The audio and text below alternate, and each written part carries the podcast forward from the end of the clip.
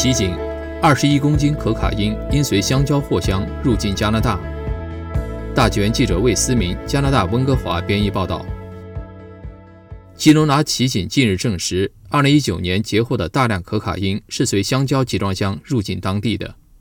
根据警方的书面声明，二零一九年二月二十四日，基隆拿一家杂货店报警称，他们在收到的香蕉货物中发现了类似毒品的东西。基隆拿奇景毒品科与加拿大边境局合作，确定这批货物来自哥伦比亚。警方共查获二十一包可卡因，每包重约一公斤。奇警说，调查显示，这些毒品的最终目的地不是运往基隆拿的，可能是在运输途中，毒贩未能按约定时间取货。